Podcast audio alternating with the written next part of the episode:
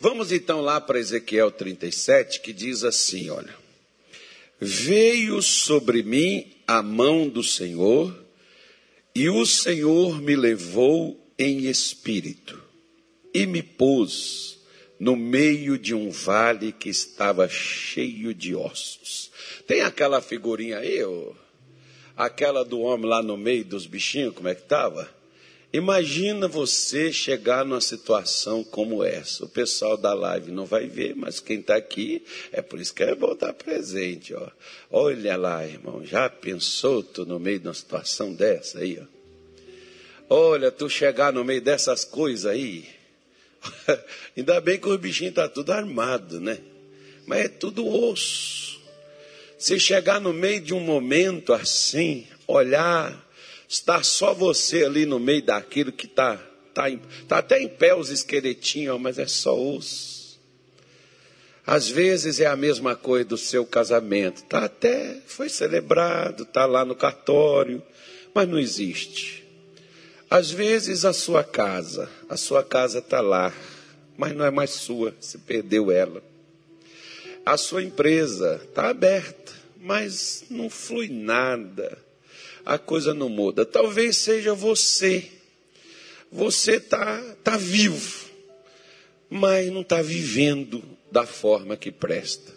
Às vezes é só osso. Pode passar nas figurinhas aí, deixa o pessoal ir vendo aí, ó, que a situação vai só ficando difícil. Né? Às vezes, o que vai acontecendo com a vida financeira, por exemplo, vai só deteriorando. Aí você chega ali, está aquela situação, você olha no meio disso aí, a Bíblia diz que era um vale. Alguns acreditam que era até um cemitério, né? que aquilo ali era um cemitério onde tinha gente enterrada, que Deus levou o profeta. Eu só acredito numa coisa, que o osso não fica por cima. Então, na minha concepção, não é cemitério, né? a não ser que eles tiravam. Agora, isso aqui você chega no meio de um lugar onde teve uma guerra, destruição, sei lá, um tsunami, alguma coisa passou ali. Você está no meio de tudo isso. Você está diante de uma situação como essa, vivendo esses dias desta forma. É só para você ter noção, porque às vezes quando você tem uma imagem, às vezes a imagem fala mais do que palavras. Porque às vezes, quem estava aqui, por exemplo, era o profeta. Hoje somos nós. Nós é que estamos numa situação, muitas vezes, como essa que ele vivenciou, ainda que tenha sido numa visão.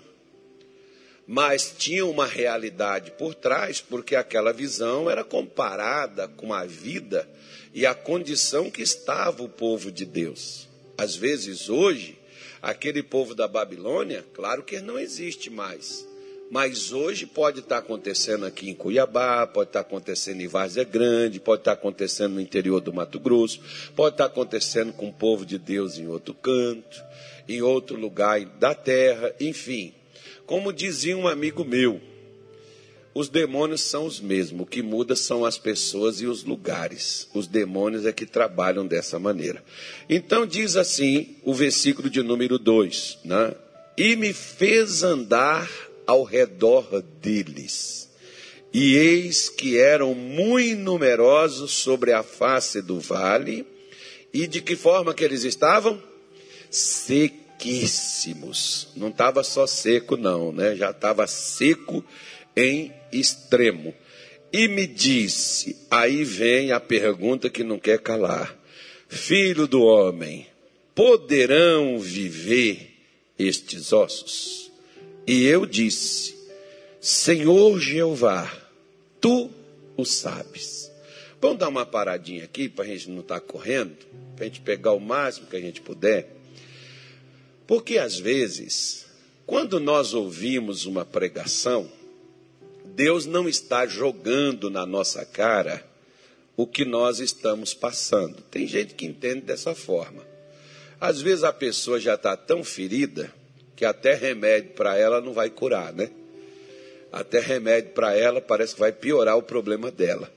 Às vezes assim tem pessoas que elas escutam uma pregação quando Deus vem e mostra para nós a realidade da nossa vida. às vezes, o inferno que a gente está vivendo. Porque enquanto você não tiver consciência do que você está passando, do que aquilo que você passa, para onde você pode ir, enquanto você não tiver consciência disso, você também não vai procurar mudar. Às vezes Deus me faz ver a minha realidade. Como Deus fez Ezequiel ver a realidade, a situação real como ela se encontrava. Às vezes nós escutamos uma palavra que às vezes é até dura, mostrando para nós a realidade do que nós estamos vivendo, a vida que nós estamos levando, quando Deus nos confronta e onde que aquilo vai terminar. Tem gente que pega aquilo, ah, porque esse pastor é duro, porque esse pastor joga na cara da gente. Não, não está na sua cara, já está na sua vida. Não, já está na minha vida, não está na cara de ninguém. O problema é que nós estamos tão cheios de mimimi que a gente pensa que é, nós estamos é, sendo né, humilhado, nós estamos é, é, sendo escrachado, porque a realidade, como às vezes, por exemplo, tem pessoas que elas não enxergam que o que elas estão fazendo vai acabar com a vida, vai acabar com o casamento, vai acabar com a saúde, vai acabar com os negócios. Às vezes é necessário que alguém chegue e fale. Às vezes, quando você vai falar com seu marido, ou com a sua esposa, ou com seus filhos, ou com seus pais, acerca de algo ruim que eles estão passando e que eles estão fazendo, Geralmente a gente, a princípio, a gente não gosta de ser confrontado. A gente não gosta de ver muitas vezes a realidade. Às vezes ela é dura, às vezes ela é terrível para quem quer maquiar ela, porque às vezes nós queremos viver naquele mundo da fantasia. Como, por exemplo, não, o pastor Jaime estava com a gente lá em Brasília e disse: ó, Satanás não quer levar você para a ira da fantasia, ele quer levar você para o inferno. Mas às vezes nós estamos na ira da fantasia, achando que tudo vai dar certo, achando que tudo vai ficar bem, quando tudo já está mal. O que eu gosto, por exemplo, é que Deus leva o profeta e faz ele ver a realidade da coisa. Como às vezes Deus faz eu ver a realidade da minha vida, o que, que eu estou fazendo? Vou destruir meu casamento com a forma com que eu trato a minha esposa, vou destruir as minhas finanças com a forma que eu lido com o meu dinheiro, vou destruir a minha família com o jeito que eu estou tratando, que eu estou lidando com eles, vou destruir os meus negócios com a maneira com a qual estou lidando com eles. Isso, quando Deus me faz ver isso, tem gente que às vezes não aceita, tem gente que às vezes não quer. Mas o bom de quando Deus faz a gente ver a nossa realidade, ver a nossa situação, é para nos tirar dali. Porque enquanto, por exemplo, o pior doente que existe na face da terra, você sabe qual é? Sabe qual é o pior doente? Qual é o pior doente que existe na face da terra? é aquele que diz que não está doente. Qual é o pior viciado? É aquele que diz que não é viciado, que na hora que ele quiser ele para. Né? Eu, por exemplo, posso dizer que eu não era um viciado, mas eu também não parava. Mas eu dizia: quando eu quiser eu paro. Ah, meu irmão, tentei várias vezes, não consegui de jeito nenhum. Várias vezes eu tentei. É ruim de parar enquanto eu não reconhecer e dizer assim: ó, Senhor, eu estou perdido, eu não tenho forças, eu não consigo, eu não aguento. Já viu aquelas pessoas que elas vão aguentando, aguentando, aguentando, aguentando, até chegar uma hora que elas dizem assim: Eu não aguento mais. Se ela tivesse dito isso antes, ela não chegaria onde ela foi. Às vezes foi, foi no fundo do poço, mas às vezes lá no alto do poço, na descida, a pessoa já sabia que estava descendo. Quantas vezes, por exemplo, nós, nós vamos descendo na vida, mas não é por falta de aviso, não. Deus vai avisando Às vezes, eu já fui, por exemplo, em presídio, em hospitais. São dois lugares, são, e cemitério também. Cemitério, nossa, são três lugares assim, sabe, que é bom para as pessoas terem concepção da vida. Porque no cemitério não vai ter mais. No hospital é porque está dor, está tá com problema sério, porque tem que estar tá lá. Né? E no presídio é porque está preso, não tem para onde sair. Mas eu já escutei muito a pessoa dizer assim: se eu tivesse escutado minha avó, se eu tivesse ouvido meu pai, mas quem é que estava falando contigo? Não era seu pai nem sua avó, era Deus através do seu pai, através da sua avó, através da esposa, através do marido, através de um filho. Ou eu ia na igreja, o pastor pregava isso. Pois é, não era o pastor, era Deus mostrando você a realidade. E onde que aquilo ali ia parar? Às vezes parou no hospital, às vezes parou no presídio, às vezes parou no cemitério. Poderia aquilo ali ter sido mudado? Poderia, se eu tivesse consciência da situação. Se eu não tiver consciência da situação que eu vivo, que eu estou, irmão, quem que vai desejar mudar se eu gosto daquilo que eu estou passando? Por isso, o pior viciado é é o que acha que não é viciado. O pior doente é aquele que diz: Não, eu não sou doente, não.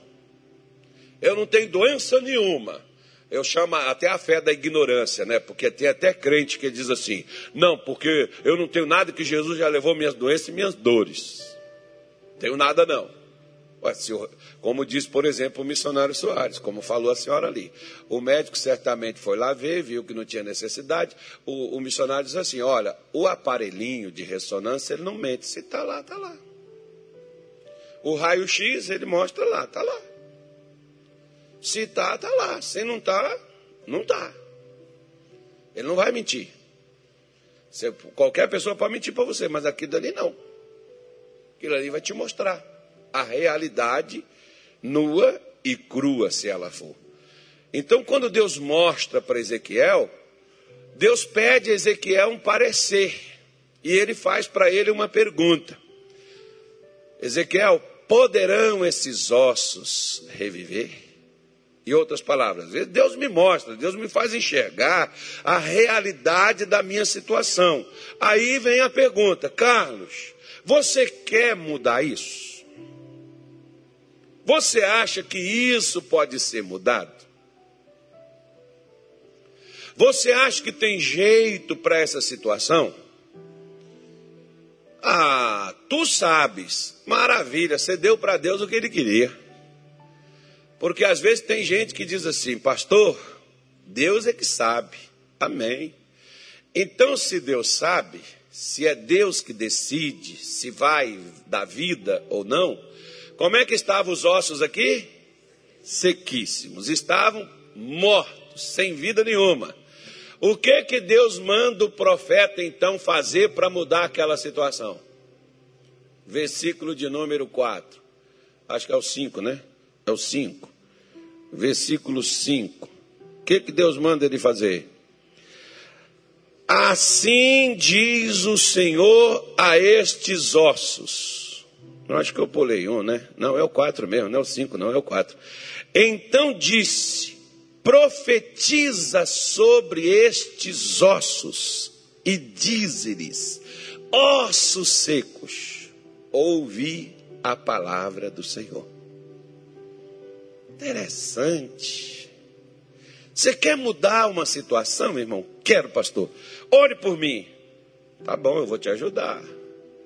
Agora, se você quer mudar, você não vai mudar com oração, não. Você vai mudar com ouvir. Sabe por quê?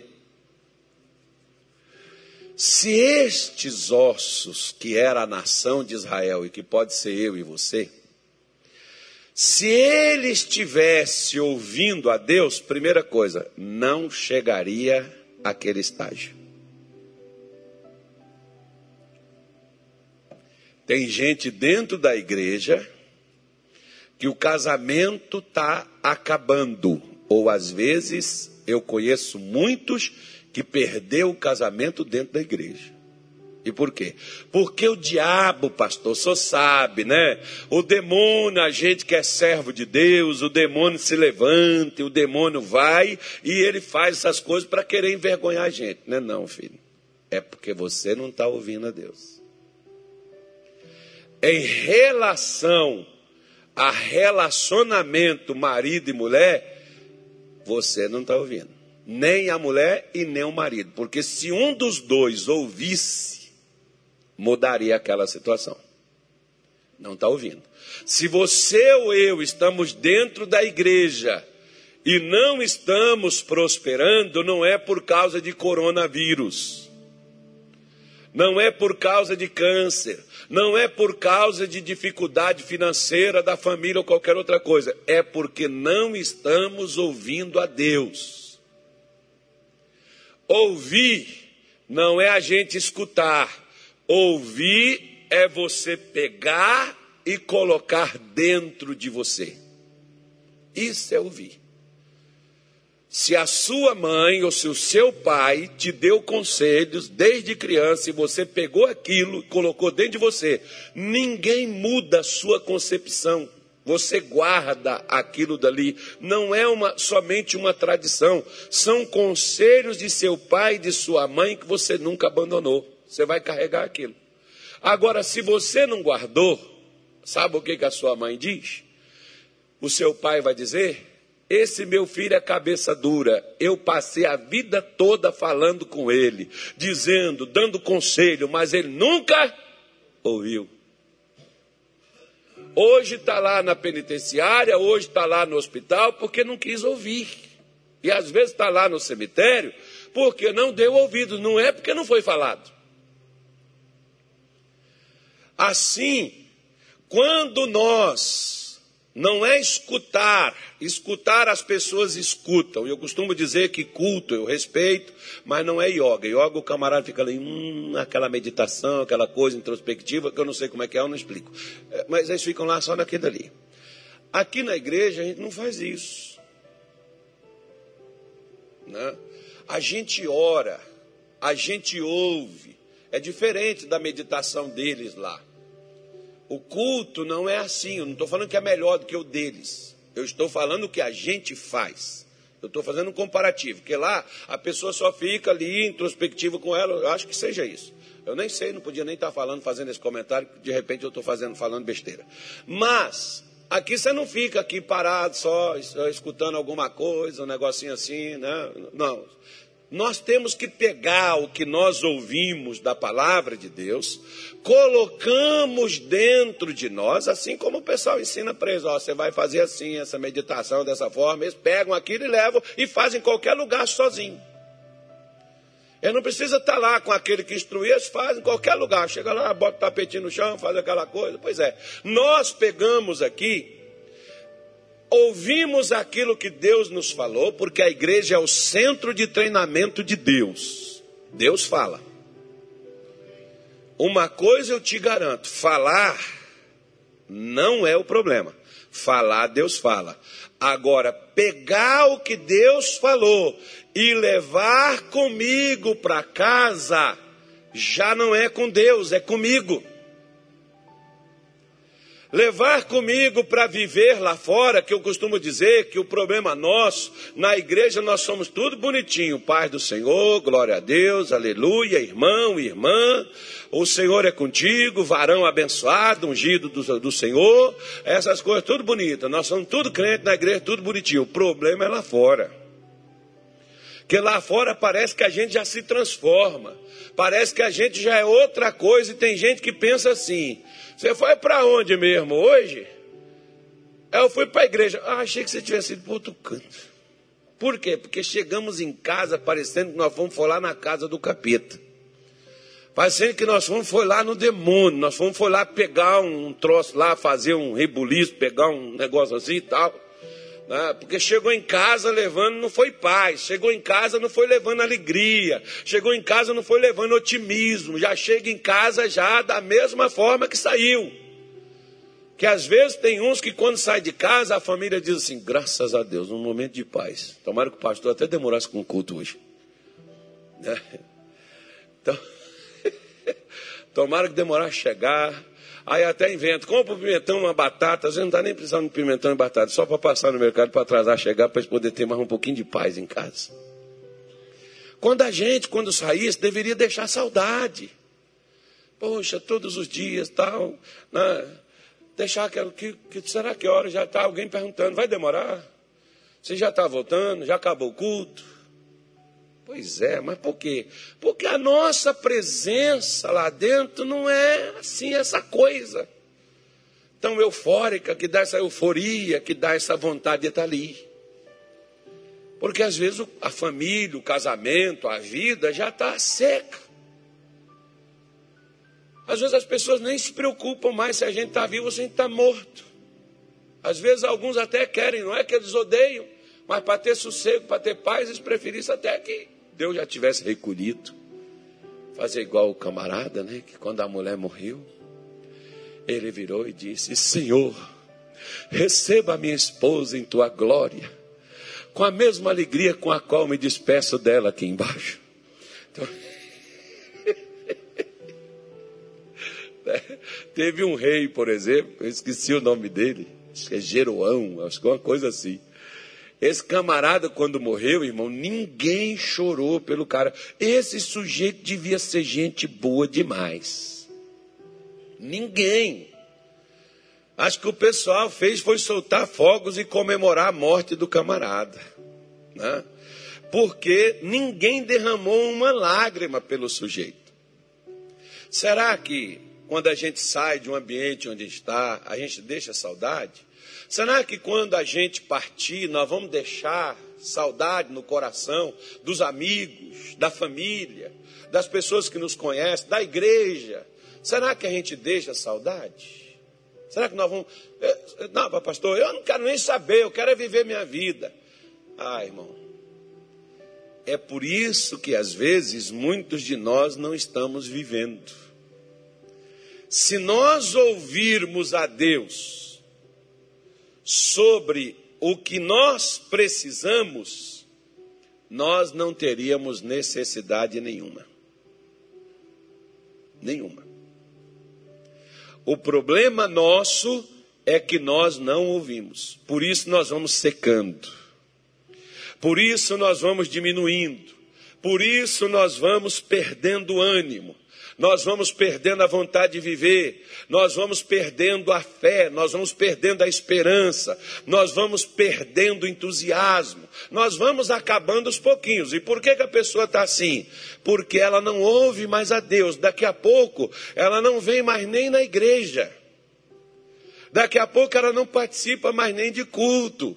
É assim que está cheio de gente por aí afora. Por que, que a pessoa faz isso? Porque não ouve.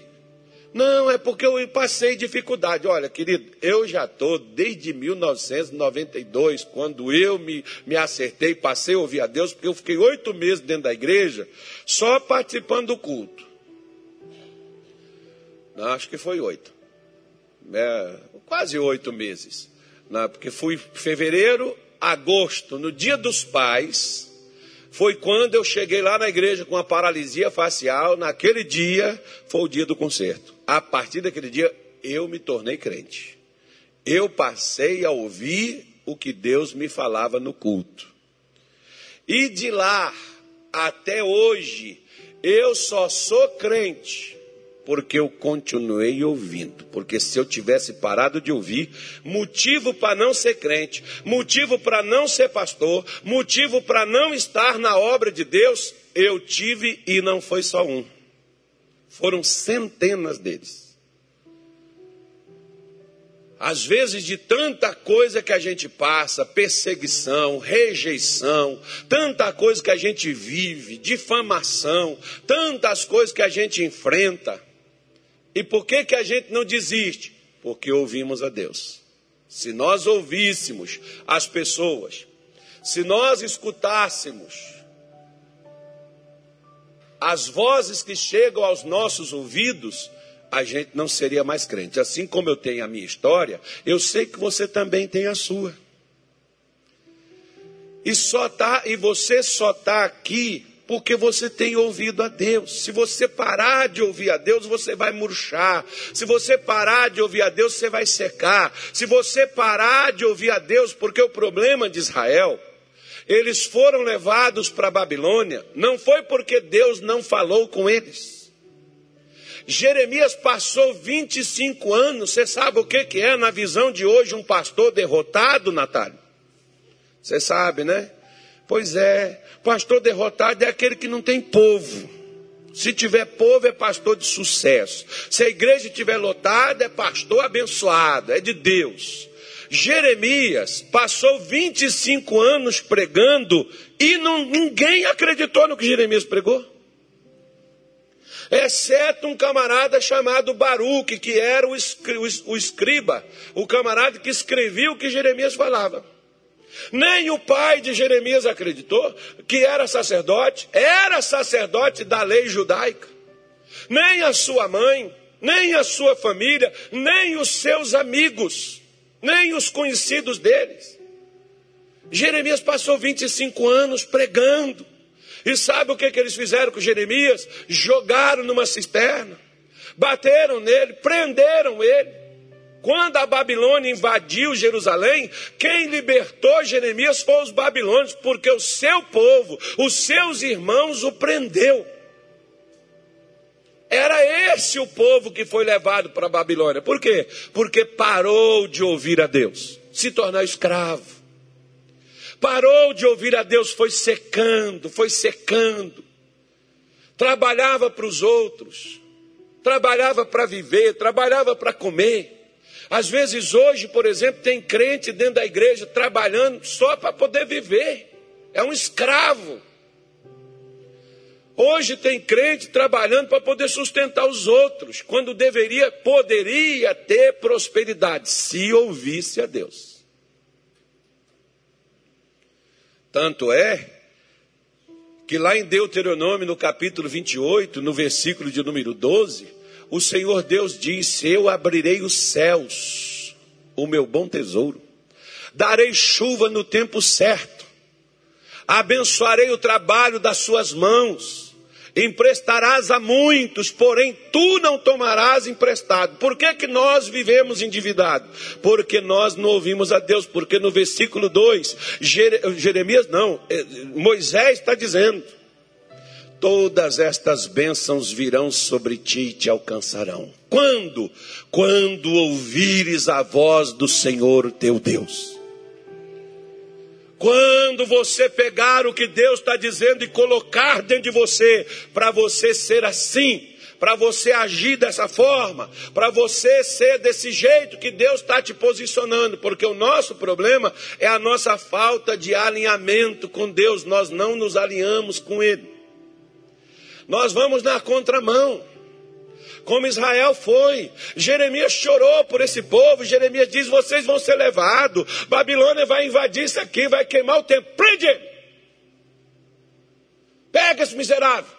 Pois é, hoje os crentes, os homens de Deus, os que estão pregando a verdade, eles estão ignorando. Os que estão pregando a verdade, eles rejeitam. Mas os que falam a língua que eles querem ouvir que prega o que eles querem ter, eles estão adotando como seus mestres. É por isso que ficam igual. Vive uma ilusão, vive uma mentira, vive dentro do mundo da fantasia.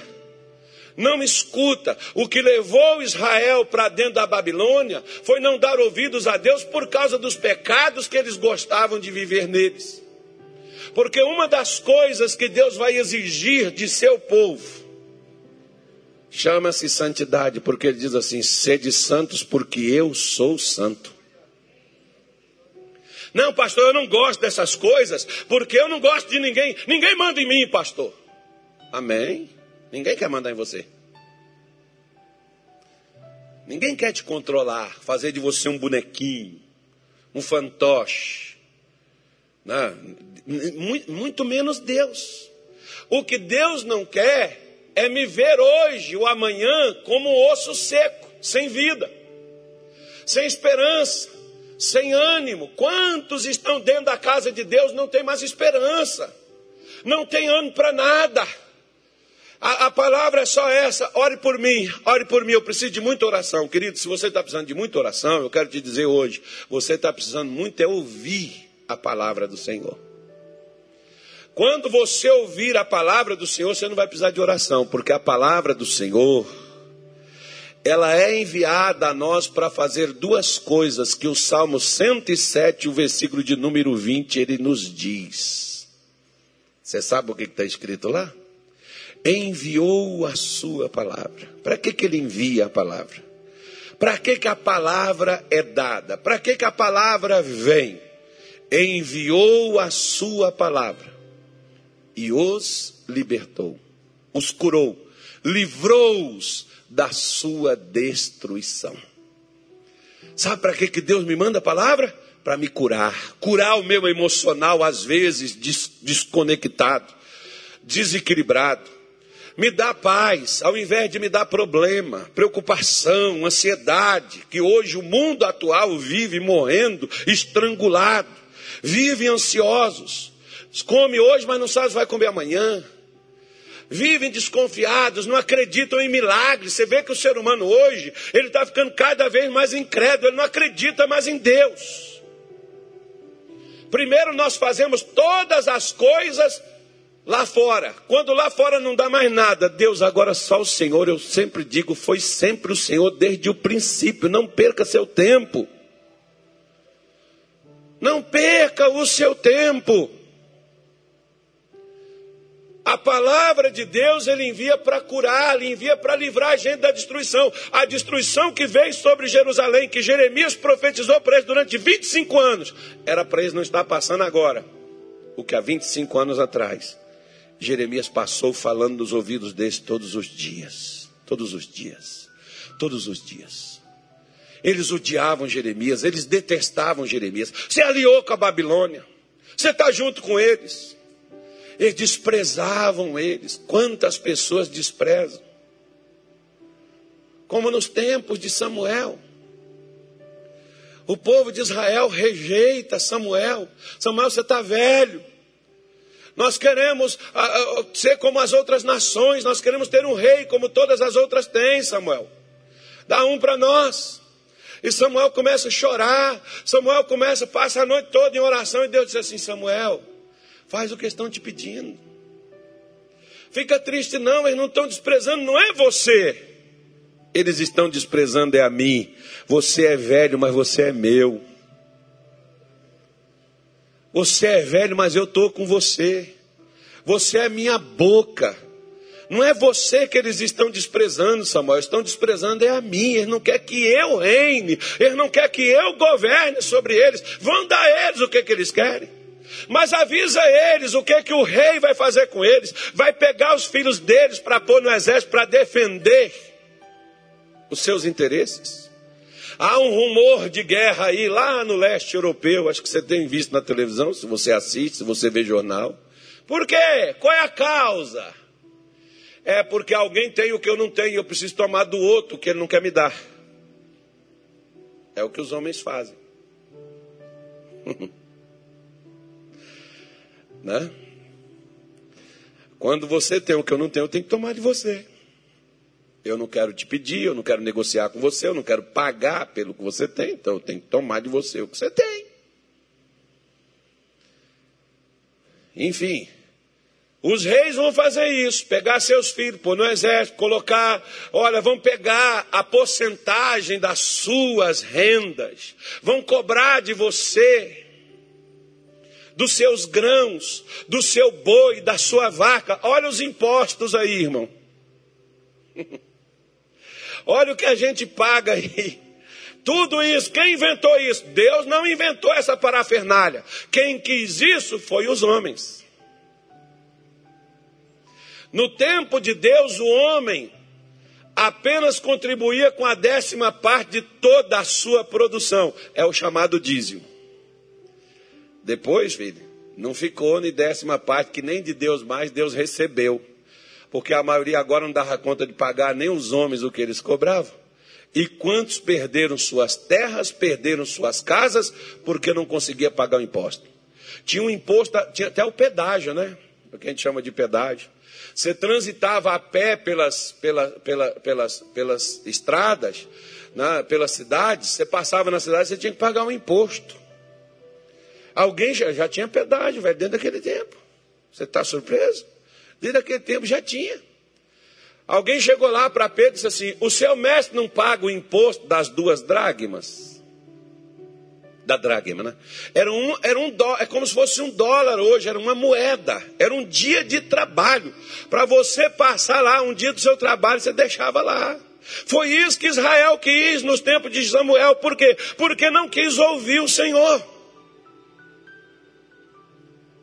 É isso que nos tempos de Jeremias Israel não quis ouvir. É isso que nos tempos de hoje a igreja não quer ouvir o Senhor.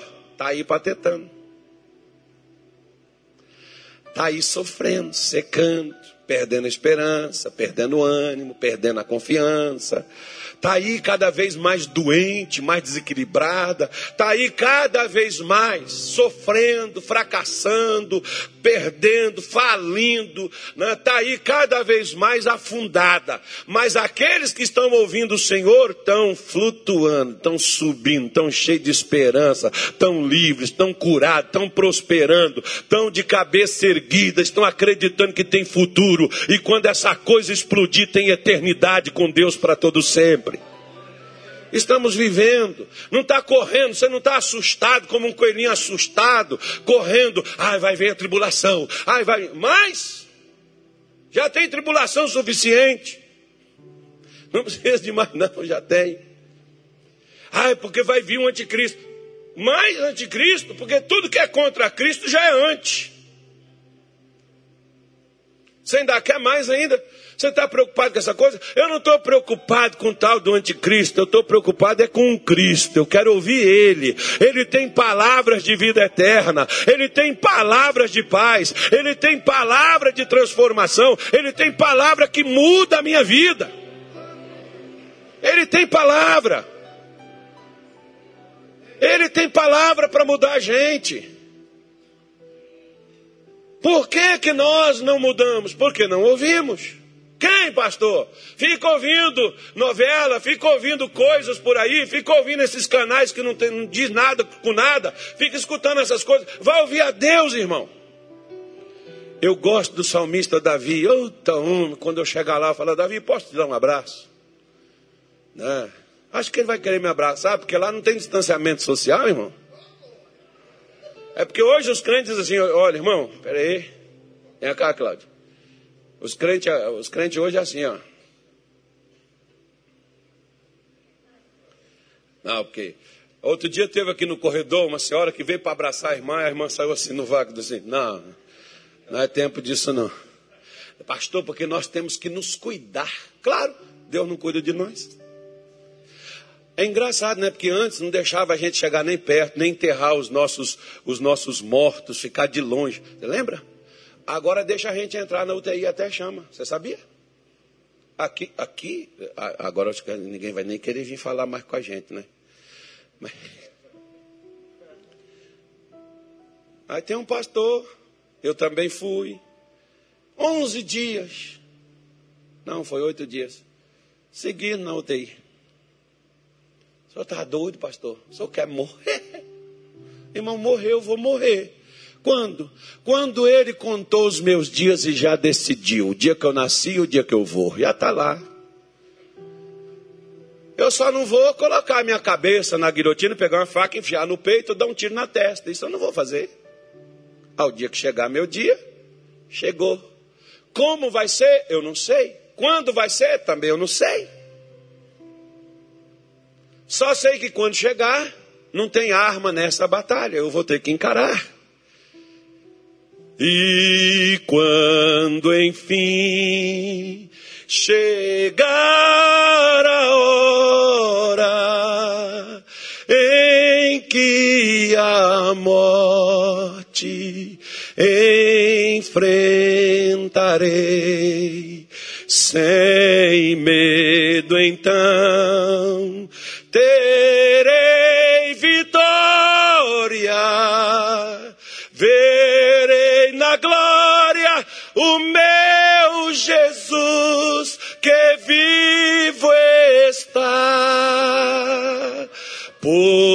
porque ele vive,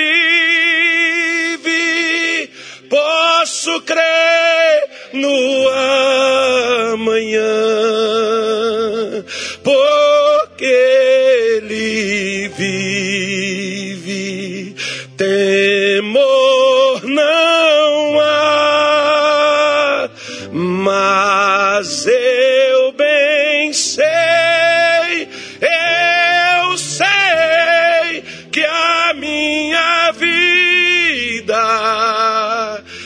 está nas mãos do meu Jesus que vivo está. Eita coisa boa!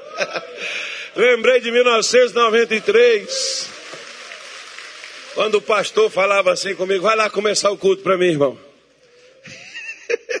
Eita, o povo sofreu na minha mão. Ainda bem que não tinha viola, não tinha bateria, não tinha teclado, não tinha nada, meu irmão. Era só uma caixinha de som com microfone, com fio que você tinha que pegar ele assim, segurar. Né? Tinha nem essas coisas modernas assim, agora. Deus melhorou nossa vida. Diga assim: a minha vida vai progredindo, do, vai melhorando cada dia. Ouve a palavra de Deus, sua vida vai mudar. Ouve, dá ouvidos. Davi diz assim, acho que é o Salmo 87, versículo 7, 8, alguma coisa assim, eu não estou me lembrando aqui não. Mas eu sei o que está escrito lá, que diz assim: Ouvirei eu o que Deus, o Senhor, disser, porque Ele falará de paz ao seu povo. Nessa época de pandemia, você sabe quem mais eu ouvi? Deus. Desliguei televisão, desliguei tudo. Saí mais ainda das redes sociais, eu só quando tinha que fazer live. E live, minha, minha vida virou só live. Live na igreja, live em casa, live vasilha, live panelas, live casa.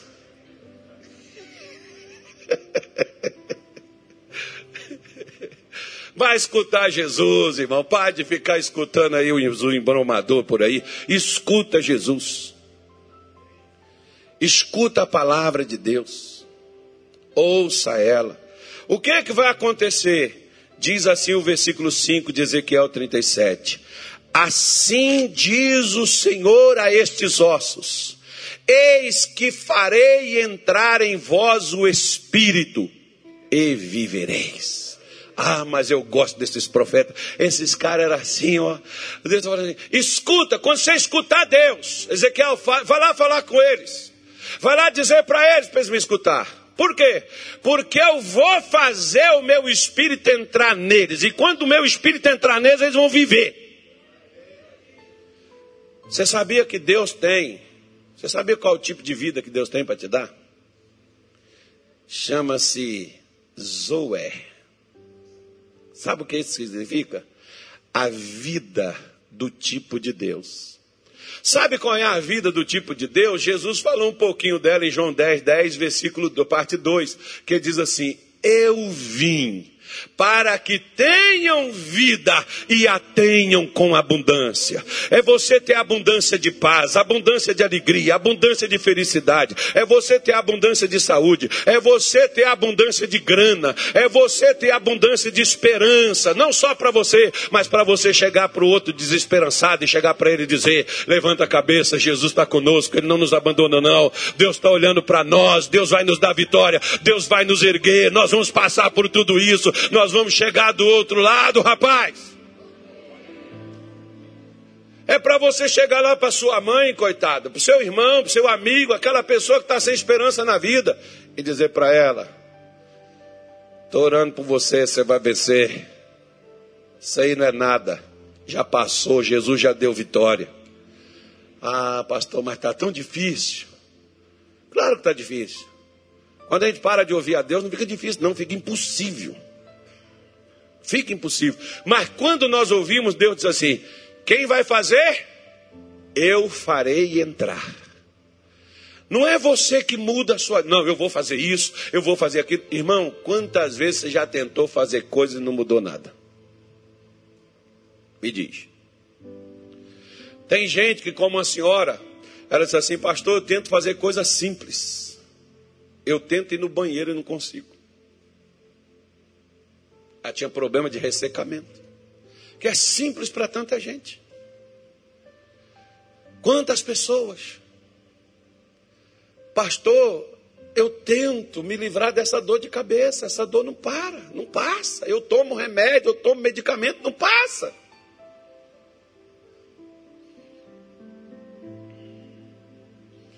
Sexta-feira veio um senhor comigo, ele já fez, já toma remédio fortíssimo, não passa. Também só para humilhar Satanás, irmão. Falei assim, ó, moço, deixa eu falar uma coisa com você. O doutor não conseguiu te curar, não, né? O remédio não deu jeito em você, não, né? Não. Eu vou falar uma coisa para o senhor, só Jesus tem vida. O senhor quer ver como Jesus vai tirar esse negócio seu agora? Olha aqui, senhor está vendo essa água aqui? Ele falou, estou vendo. Falei, senhor, põe um remédio para esse homem aqui. Ele veio aqui atrás do senhor, porque ele quer um remédio. Põe um remédio dele nessa água aqui. Peguei a água, dei para ele, bebe. Agora o senhor pode levantar, o senhor pode andar, o senhor pode ir. Ele falou, pastor, sumiu tudo. E eu disse, porque Jesus te ama, porque Jesus tem solução para a tua vida, Deus quer mudar você. Ele começou a chorar, a lágrima cair dos olhos. É difícil você ver um homem chorar. Por quê? Porque foi tão fácil. Enquanto ele está lá do outro lado, batalhando, lutando, guerreando, fazendo, esforçando e nada muda. Um copinho com água.